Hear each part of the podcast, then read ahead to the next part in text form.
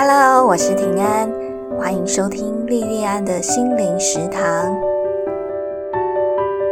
欢迎收听莉莉安的心灵食堂第一百集的节目，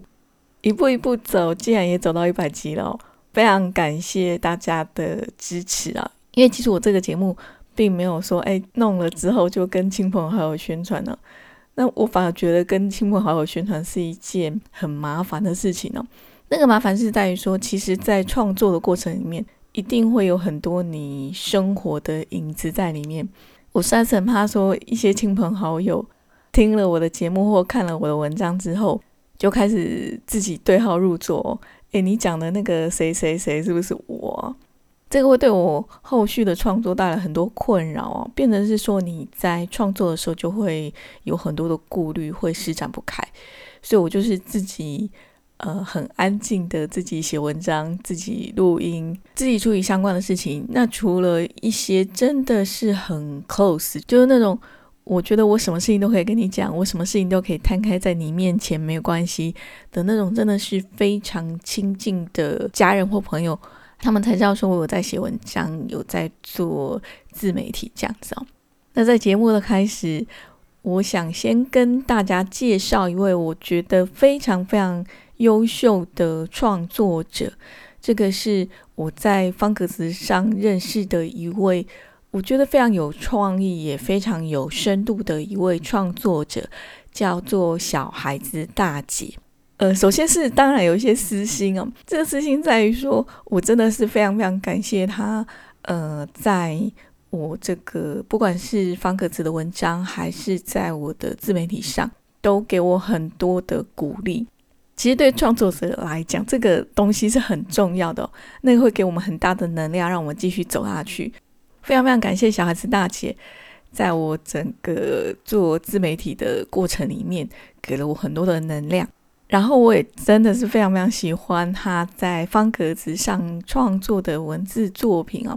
那他在方格子上的呃有一个系列的童话，那是改编自灰姑娘。可是他给了灰姑娘这个故事更多的隐喻跟更多积极的意义。他除了创作这个童话以外，而且他还请 Y 的工作室，Y 是不正的那个 Y 哈，请 Y 的工作室帮他在他每一集的故事里面配上很搭配，而且充满童趣又很好看的插画哦。这两位创作者。我觉得他们这样搭配起来真的是很棒哦，非常非常推荐大家去看方格子这两位创作者的文章跟他们的图文作品哦，真的是非常的有深度。而且小孩子大姐创作的这一篇类似灰姑娘的这个故事呢，它不止读起来有童趣，但是这个故事里面又有很多的很丰富的隐喻。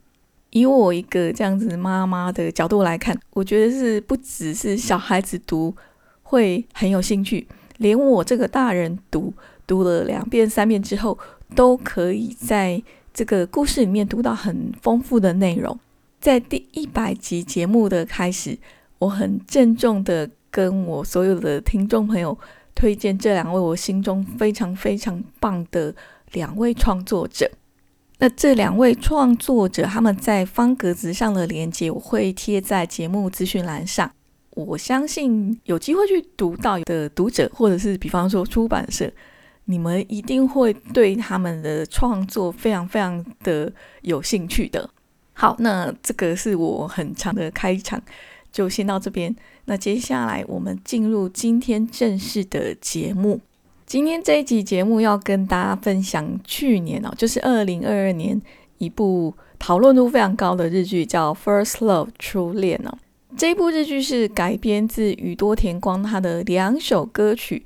第一首是《First Love》，第二首是《初恋》。那首先我要跟大家提到一段歌词哦，我觉得这个歌词对这一部戏的意义，我觉得蛮大的。那就是在宇多天光二零一八年的《初恋》这一首歌曲里面有一句歌词，他这句歌词是这么讲的哦：若是没有与你邂逅的话，说不定我只是单纯的活着。完全不知道人生的意义。我再重复一次啊，若是没有与你邂逅的话，说不定我只是单纯的活着，完全不知道人生的意义。这一句歌词让我想到哦，不知道你的生命里面是不是也曾经出现过像这句歌词里面提到的这样的一个人？那因为这一个人的出现，让你的人生就走上跟你原本预期完全不一样的路呢？Netflix 日剧《First Love》，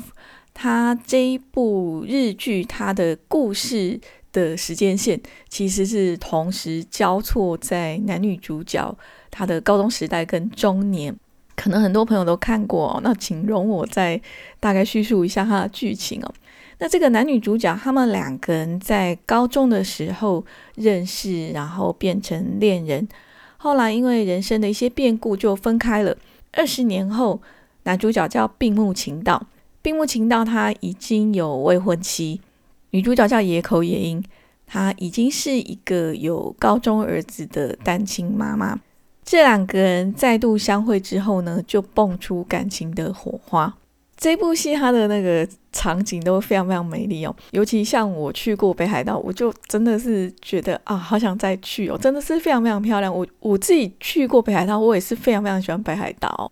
它里面的每个场景都觉得说，哦，可以拿来做明信片，或是拿来裱框，可以当成家里面的一个一部分的风景这样子哦。那还有它的整个故事也非常的浪漫哦。那因为这部片里面男女主角爱吃那个拿坡里意大利面的关系，所以拿坡里意大利面在去年年底的时候就变得很红很红哦。我也是刚追完这部日剧以后的那一段时间哦，其实一直到现在也也还是很迷哦，就是会非常非常的想吃意大利面哦。刚看完的那几天，几乎天天都吃意大利面，也都吃不腻哦。不过是不同家的哦。这一部戏除了北海道很漂亮的风景，还有。男女主角之间有点虐、有点甜的这个恋爱以外，那当然还有意大利面呢。除了这几点吸引很多观众的目光以外，让我更有感觉的其实是人生的偶然与巧合。冰口龙介导演曾经说过：“偶然在日常生活里面很常见，我们都曾经经历过偶然的时刻。”可是，其实，在大多数的日子里面，我们大多数人的生活几乎就是日复一日的复制贴上，稳稳的行进在几乎没什么变动的一个好像轨道一样的的路径里面跟风景里面。可是，常常在这样子的一个固定的轨道里面，会突然很不预期的在某一个时间点上，因为某个偶然事件。人生就踏进了一条你完全想不到的一条路。那在这一部戏里面，就好像是病木晴道这个男主角，他本来只是一个成绩吊车尾，然后性格又很暴冲，让他的家人跟老师都觉得很头痛、很头痛的一个不良少年。可是，只是因为他那时候要去参加模拟考，然后参加那个模拟考。他好像是要异地去考这样子，所以就搭火车，就在那一台火车上就遇到了女主角野口野樱。那个时候他们还不认识哦，因为这个邂逅，他对野口野樱一见钟情，让他在那时候已经快要大考前的那一段很短很短的时间内，拼了命的就是要冲刺，结果就跌破大家的眼镜，考上他们那边很有名的一个公立明星高中。很顺利的就跟野口野樱在同一个学校念书，然后他们在一起念书之后认识谈恋爱，那也只是因为在约会的时候野口野樱他的一句话，然后也刚好那个时候日本自卫队贴出一个招生的广告，那个招生广告军人的招生广告通常都很帅哈，那就是因为这两个巧合同时的发生。病木晴道，他就决定了他未来要做什么工作。就整个病木晴道他的人生来讲，如果我们说野口野樱是病木晴道生命里面的关键人物，我觉得这是非常非常恰当的哦。病木晴道在遇见野口野樱之前，他就是一个非常血气方刚的一个男生，凭着冲动跟情绪过他的日子。可是遇到野口野樱之后，他的人生开始有了一个用力的目标。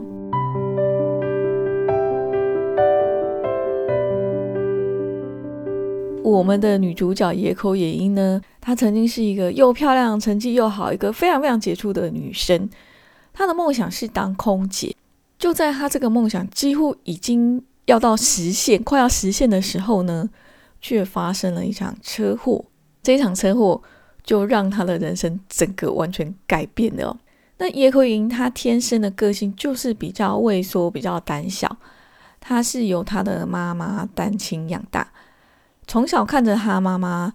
他妈妈叫野口几波子哦。从小就看着他妈妈扛着很吃重的经济压力，想要给他很好的生活，非常辛苦的把他养大，所以他非常非常的体贴他的母亲。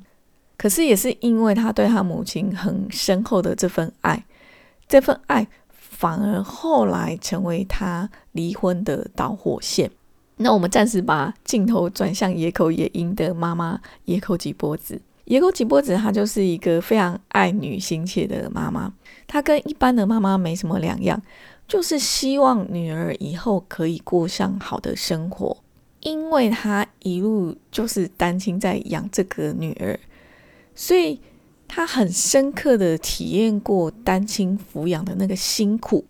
那这个整个单亲抚养的辛苦。更让他觉得说：“哦，无论如何，以后不能让女儿过苦日子，一定要让女儿想办法让女儿过上好的生活。”可是他这个好的生活，其实就是物质上的哦，就是一般我们呃大众所看得到的那些很表象的这个好的物质生活。那也是因为他很强烈的希望女儿可以过上好日子，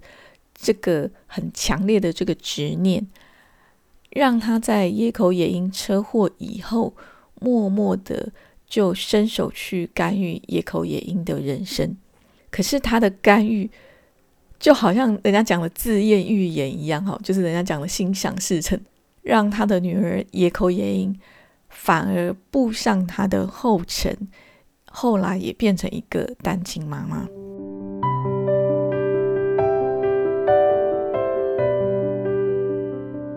在我们很年轻的时候，我们通常都会相信人定胜天这件事情哦。我们会相信说，只要我们够努力，就可以拥有我们想要的未来。可是，像我走到现在中年哦，将近五十岁，你走到这个时候，你的人生里面会有很多很多的挫折跟伤心哦。你经历过这些点数哦，挫折跟伤心的点数，你这个点数累积够多之后。就可以很深刻的感受到，其实隔在理想跟实际之间的，除了你努不努力这个因素以外，还有很多的运气，很多的机运。熟悉我这个节目的听众朋友就会知道，说其实我以前很长时间的工作是在金融业，我以前很长时间是在做金融业的研究员，是在看国外的金融市场。我想用我这个很熟悉的金融市场来做一个比方哦，像我们在市场上看到的那些价格行情变动，这个价格是表面上的，那这个价格是被什么力量所影响的呢？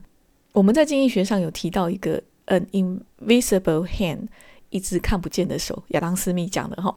这个价格是被一个个可能你看得见，但是大多数状况是你看不见的。影响供给跟需求的力量，然后最终决定你看到的市场价格。金融市场是这样子哦，被很多你看得见、看不见的因素所影响，影响我们人生的机运。其实我觉得很类似，也仿佛被一股你看不见的力量所影响。这股你不是很能够理解的力量，可能是你以前的因果。以佛教来讲，这是所谓的业啊。可是你不要对业有觉得很负面哦，业有善有恶哦，就是你以前种了什么因，你现在就是会收获什么样的结果这样子啊。影响我们机运的可能是这个以前带给我们的这些因果。那除了这个以外，我觉得有很大一部分也来自我们的性格。人家不是都说吗？性格决定命运，因为性格会影响我们在每一个生命的转折处。做出的决定，这些决定就会决定我们的命运。以前我在金融业工作的时候，我最常被人家问到的就是说：“哎，你现在的判断到底准不准呢？”那我的回答常常都是说：“我要是可以百分之百的神算的话，我干嘛这么辛苦的每天工作十几个小时，每天很早一大早就七点以前就到公司里面看盘？台湾的假日，欧美市场还在运作的时候。”我假日在台湾都还要再透过网络在工作，这样我干嘛那么辛苦？如果我真的那么厉害的话，我早就经济自由了，对不对？我们都是只能提供一个大概的一个方向，在金融市场里面，即使是最厉害、最厉害的专家，也绝对不可能铁口直断让你稳赚不赔。可是你要怎样累积财富，它还是有一定专业的方法。比方说，第一个就是你要根据你自己的风险属性，跟专业的理财专员之类的哦。其实理财专员说真的也不是每个都很专业哦。根据你自己的风险属性，找一个你可以信任的专家去配置适当的投资组合。除了适当的投资组合以外，还要搭配停损停利的投资纪律。怎样停损，怎样停利，这个就还要。跟专业机构他们对市场的走势判断结合在一起哈。如果你可以做到我刚刚提到的这几点的话，即使你是在投资方面完全不懂，只要有一个真的是很有良知，而且专业上还不错的一个专业人员的协助的话，应该也还可以在控管风险的状况底下，慢慢的累积财富。好，我们刚刚提到的是投资的部分，哈，就是透过投资组合跟投资纪律去控管你的风险跟收益。那我们的人生也是类似这样子哦，我们是没有办法去控制偶然跟巧合，可是我觉得我们可以透过了解自己、认识自己，来为我们的人生做趋吉避凶的工作。那怎么样更认识、更了解自己呢？我觉得我们在这方面。是一个幸福的时代，因为你在网络上很容易找到各式各样的心理咨商资源。那除了网络上的这些，有的是付费的，有的是免费的各种心理咨商的一些知识跟资源以外，我一直以来在我的生命里面遇到一些不是很好的状况的时候，我就是阅读，就是透过大量的阅读，阅读对我的生命来讲。真的是带给我很大很大的帮助。那透过这几个方式多管齐下，然后我们尽量努力，让我们自己变成一个比较有觉知的人，在我们的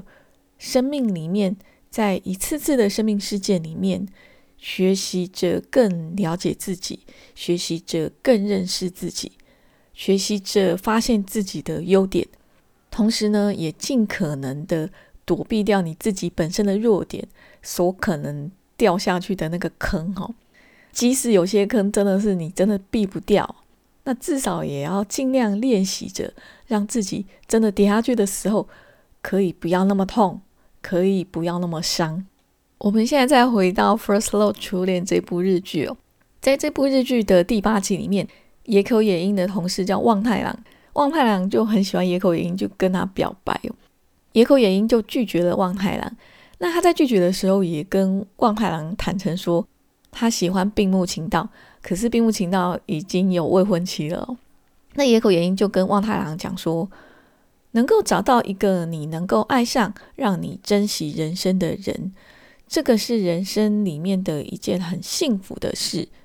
无论这个人是在哪里，或是在哪个人身边，都不会改变这一点，这样就够了。这样就应该满足了。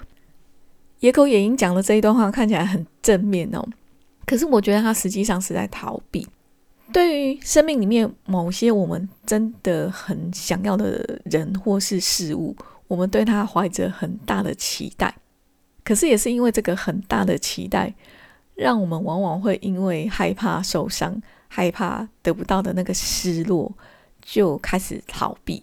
然后用。看起来很美好的说辞，来包装我们的逃避，来欺骗胆小的我们自己哦。那在望太郎跟野樱的这段关系里面，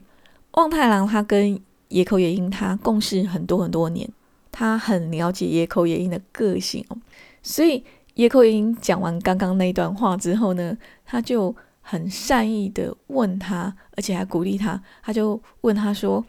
你真的可以接受这种状况，欺骗你自己的感情，把他们藏在心底吗？”如果你不觉得后悔，那他就会全力支持野口野樱的选择。可是如果不是这样子的话，然后他就开始很大声就跟野口野樱讲说：“不要逃避，野口野樱，你要向前看，深呼吸，然后前进，哪怕会受伤，会丢人现眼，面对人生要大步向前迈进。”我刚刚前面有提过哦，野口野樱他的性格是比较胆小。比较畏缩的野口英，这个时候有把望太郎的话听进去，后来他就在他对闭目情道的这一段关系里面，做出了一个依照以前他的性格不会做的事情哈，那就是很勇敢的做了这些事情。后来我们就知道说是一个 happy ending 哦，可是我想，即使结局不是 happy ending，我相信野口原因他也不会有遗憾了，在真实的生命里面。我们永远都不会知道，说在你每个关键的决定做下去之后，后来的结果是不是能够很好。可是，如果你一直重复做同样的事情，按照你的性格一直重复有同样的思维做同样的事情，却要要求不一样的结果，这个根本就是不可能哈，不可能有不一样的结果哈。所以，当你的生命遇到，偶然事件，或是遇到低潮的时候，我觉得你可以很认真、很仔细的去思考、去评估，去看看有没有办法去突破你自己性格的框架，或是原本的那个轨道。这个前提是在你有很认真、审慎思考、评估过后，哈，那看看能不能做出一些比较不一样的尝试。或许在这样子的一个不一样的尝试之后，你也有机会可以像这部戏里面的野口野樱一样，在历经过很多的辛苦跟低潮以后，后来得到了他梦想中想要的这个 happy ending。野口野樱的这一个 happy ending，不只是他跟病木情道的这一段关系哦，同时也是他整个人生梦想的一个 happy ending。那即使你做出不一样的尝试，但是还是没有得到你想要的这个结果的话，我相信这一段尝试的历程，一定也可以替你自己的生命带来很特别的养分。好，那在节目快要结尾的现在，我就用望太郎跟野口野樱讲的那段话来鼓励我自己，还有鼓励大家，就是面对人生不要逃避，要大步向前迈进。好，我们这一集的节目《日剧初恋》就分享到这边。我们今天的节目就到这里，非常非常感谢你的收听跟支持，我们下次再见哦。